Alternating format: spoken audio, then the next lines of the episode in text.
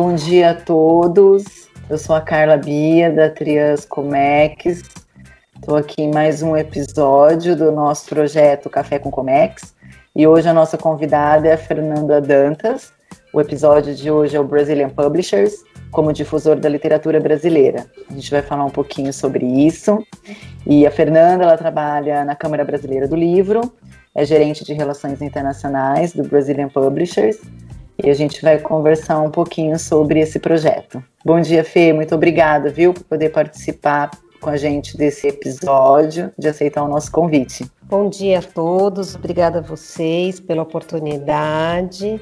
É um prazer estar aqui falando desse projeto que a gente cuida com muito carinho. Como a Carla apresentou, eu trabalho, sou gerente de relações internacionais na Câmara Brasileira do Livro e dentro da área de relações internacionais, a gente tem esse projeto que é o Brazilian Publishers, que é uma parceria que a Câmara Brasileira do Livro tem com a Apex Brasil, dentro, montando este projeto de fomento à exportação do conteúdo editorial brasileiro. Então, é um projeto onde a gente trabalha realmente a exportação de todo tudo que o Brasil produz em termos de obras literárias, de propriedade intelectual.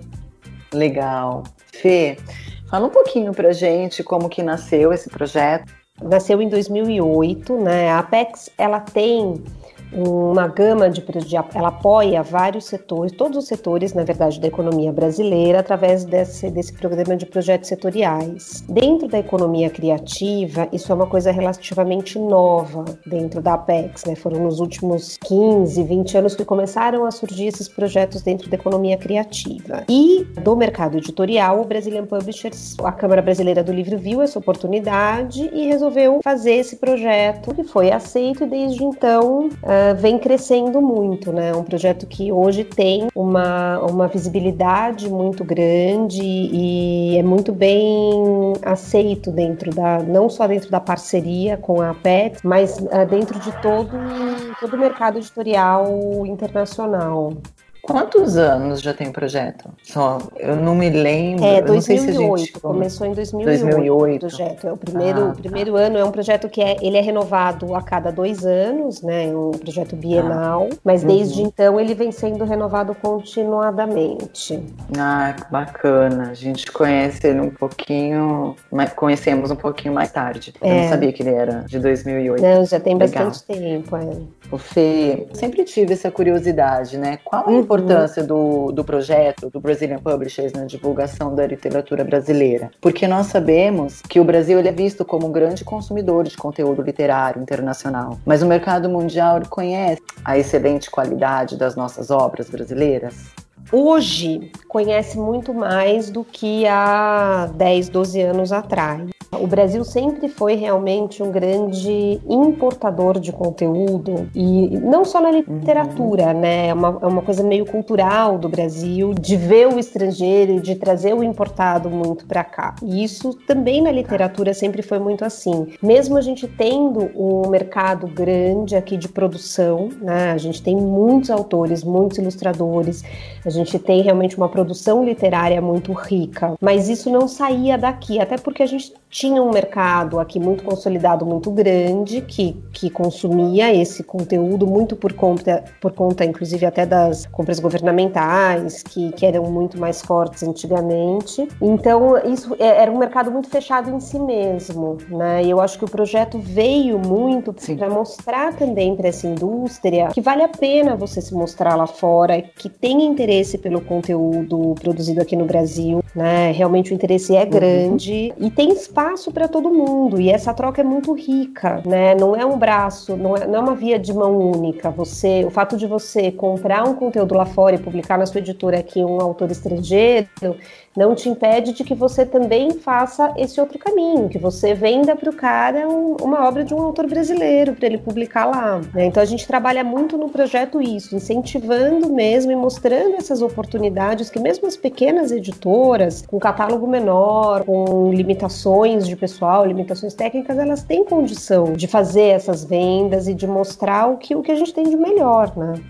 Bom, então o, o Brazilian Publishers eles ajudam tanto os editores brasileiros e também acho que outros profissionais, se você puder falar um pouquinho, uhum. a levar o seu material para fora e também nessa questão da importação ou não? É só mais na parte da é exportação? É mais na parte da exportação. Na, na parte da importação ah. a gente a, a, gente não não tem muito foco dentro do projeto. Uh, o projeto basicamente a gente trabalha em três linhas, né? A gente fala que a gente trabalha em três eixos. A gente tem um eixo importante, que é um eixo de formação. Então, principalmente para as editoras, editoras ou, ou, outros players, porque a gente trabalha não exclusivamente com editoras, mas distribuidoras, né, ou players da cadeia que queiram vender o seu conteúdo internacionalmente. Ah, muitas vezes eles Sim. chegam para a gente sem nem saber por onde começar. Então, a gente tem uma base de formação, né, primeiro. Então, que a gente tem parcerias para fornecer cursos, mentorias mentorias, a gente tem uma equipe técnica dentro da Câmara Brasileira do Livro, para uma consultoria especializada. Sempre que vai, que a empresa quer participar de algum evento, a gente tem toda essa consultoria mesmo pré-evento, né? A gente, a gente desenvolve materiais orientativos, se é a primeira vez que a pessoa vai, a gente procura dar todo um suporte.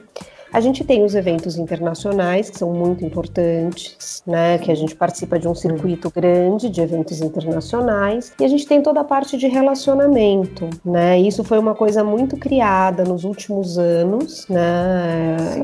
A gente fortaleceu muito essa rede nesses últimos três anos, onde a gente tem um relacionamento muito estreito com outras câmaras de comércio né, de vários países, países que a gente, através de estudos, mapeou como países países-alvo para trabalhar. E isso nos ajuda muito, porque aproxima os mercados, então a gente consegue fazer muita coisa em conjunto. Tá. E aí a gente, assim, é, mantendo essa linha mesmo de raciocínio, o interesse pela nossa literatura vem crescendo nos últimos tempos no mercado internacional. Você acha que tem algum motivo específico para isso?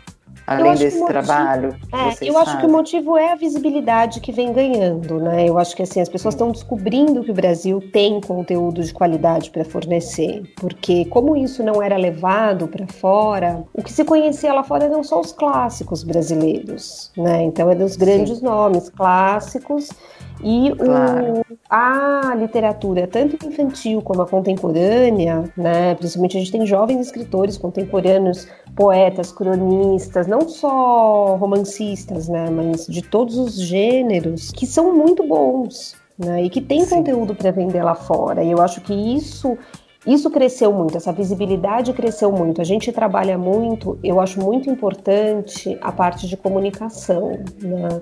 Então, a gente desenvolveu, isso foi uma coisa desenvolvida pela minha equipe dentro do, do projeto, uhum. que foi uma área de comunicação uh, internacional. Então, a gente tem um ah, cuidado ah. grande com isso, a gente tem uma newsletter quinzenal onde a gente divulga uh, não só dados de mercado aqui do Brasil, mas principais lançamentos, livros que estão sendo vendidos lá fora. A gente tem uma série que a gente publica, que sai semanalmente no nosso site, que chama é, Brazilian Authors, onde toda semana a gente coloca um jovem autor contemporâneo falando dele, da sua obra. Né? A gente está com uma campanha Olha, agora nesse tempo de pandemia, a gente lançou uma Sim. campanha que chama Brazilian Readings, onde ah. a gente está dando espaço para que os autores autores das nossas editoras, eles gravem um videozinho, um pequeno vídeo, onde eles fazem uma leitura de um trecho de uma obra sua. E a gente está legendando e editando esses vídeos, e essas séries estão saindo uma vez por mês, está saindo um videozinho desse, que também é para isso, assim, é dar visibilidade mesmo, é mostrar ah, o que a gente tem, o que a gente tem de qualidade, a gente tem corrido atrás disso e a gente tem tido esse resultado.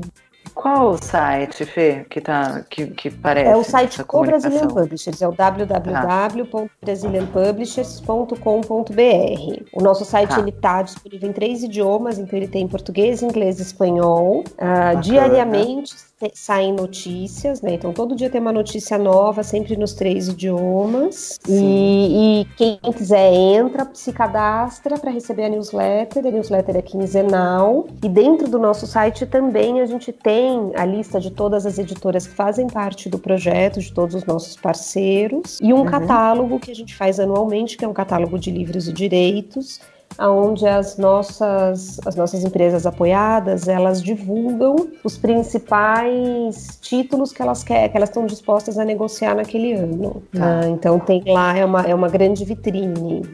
E assim, como agora você falando, então eu percebi que é muito importante essa comunicação internacional, assim Sim. como os eventos, porque também vocês Sim se mostram e ficam presentes nos eventos, durante os eventos, né? Porque a comunicação ela pode acontecer de uma forma também virtual. Uhum. Você pode falar um pouquinho para nós qual a importância dos eventos internacionais para o projeto? Claro. Bom, para o projeto, os eventos eram um braço fundamental, né? Tanto que a gente participava de um número muito grande de eventos anualmente, porque esse mercado ele tem uma característica muito da, do relacionamento interpessoal. Então, inclusive para a realização de negócios, esse relacionamento é muito importante. E os eventos, eles, por mais que fossem, a grande parte deles fossem eventos B2B, uh, são eventos de relacionamento. Sim. E, então isso realmente é fundamental. Esse ano, com toda essa situação do cancelamento de todos os eventos até agora, a gente, todos os nossos eventos que a gente participaria foram cancelados. Né? Então, desde o início do ano. E o que, o que a gente fez foi reforçar essa comunicação. Muitos dos eventos abriram oportunidades de divulgações online, de participações. Ah. Então, o que a gente fez, né? Tá? Tudo que a gente conseguiu, a gente colocou autores brasileiros para falar, divulgou notícias. A gente tinha desenvolvido dentro do projeto um aplicativo do projeto para que a gente pudesse realizar rodadas de negócio matchmakings pelo aplicativo. Então foi uma tá. coisa bastante inovadora, né? Dentro desse momento foi uma solução que a gente achou. A gente já lançaria o aplicativo para outros fins, mas a gente readaptou nesse momento. Está sendo muito interessante, porque a gente cria um evento dentro do aplicativo, a gente convida compradores internacionais, as editoras brasileiras que são do projeto, elas se inscrevem via aplicativo e lá eles podem fazer o agendamento de reunião. Ah, né? que bacana. Via aplicativo, é. E o aplicativo serve também como uma ferramenta de comunicação com o projeto, eles recebem as notícias e hoje o aplicativo está disponível no mundo todo para download. Sim. E, e, é, e, e, qualquer e as editoras internacionais ou qualquer player internacional que baixe o aplicativo, ele tem acesso às editoras brasileiras, às informações das editoras brasileiras, as informações do projeto, as notícias. Né? Então é uma ferramenta que bastante bacana. importante de comunicação que vocês, que vocês desenvolveram agora nesse momento de pandemia? A gente desenvolveu agora. Foi realmente para suprir um pouco, né? Óbvio que não supre totalmente. Acho, acho que assim, essa tá. lacuna do cancelamento de eventos, ah, nada substitui o presencial. Né? Exato. Mas é, a gente penso dessa forma. É, não, eu acho que nada, tanto que eu acho que, assim, assim que sair uma vacina, que essa situação realmente diminui, eu acredito que o ano que vem os eventos vão voltar. Óbvio que vai ser diferente, que o formato vai ser diferente, eu acho que as pessoas Uh, vão participar de formas diferentes, provavelmente vão participar menos, elas vão escolher mais os eventos que participam em vez de participar de todos, né? Mas Sim. eles não vão deixar de acontecer e as pessoas não vão deixar de ir né? Porque não substitui, não existe é, nada que substitua o encontro pessoal. Eu tenho uma sensação que, assim, eu tenho né, um, uma teoria que, vai, que será mais assertivo.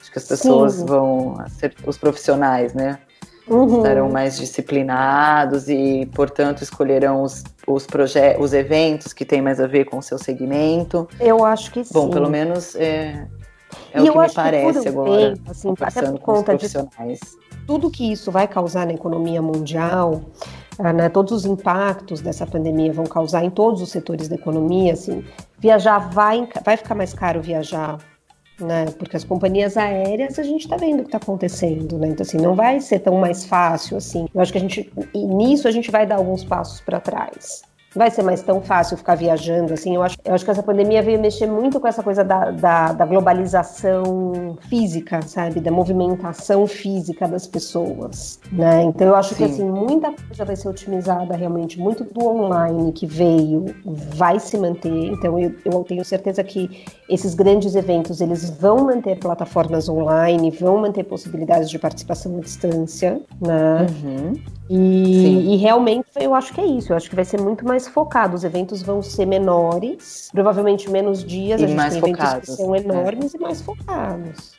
Né, os únicos eventos, os eventos e... B2B, eles vão ser muito focados. Eu acho que assim, só os eventos que têm essa parte B2C, né, que são feiras que na verdade são mais aqui até na que a gente participa são mais na América Latina. Ah, essas eu acho que elas têm um desafio Sim. até maior, né, mas tá. uh, essas não tem muito jeito porque aí é público mesmo. É, eles contam, né, com isso. É. Já, é, já é, tem esse propósito. Exatamente. Verdade.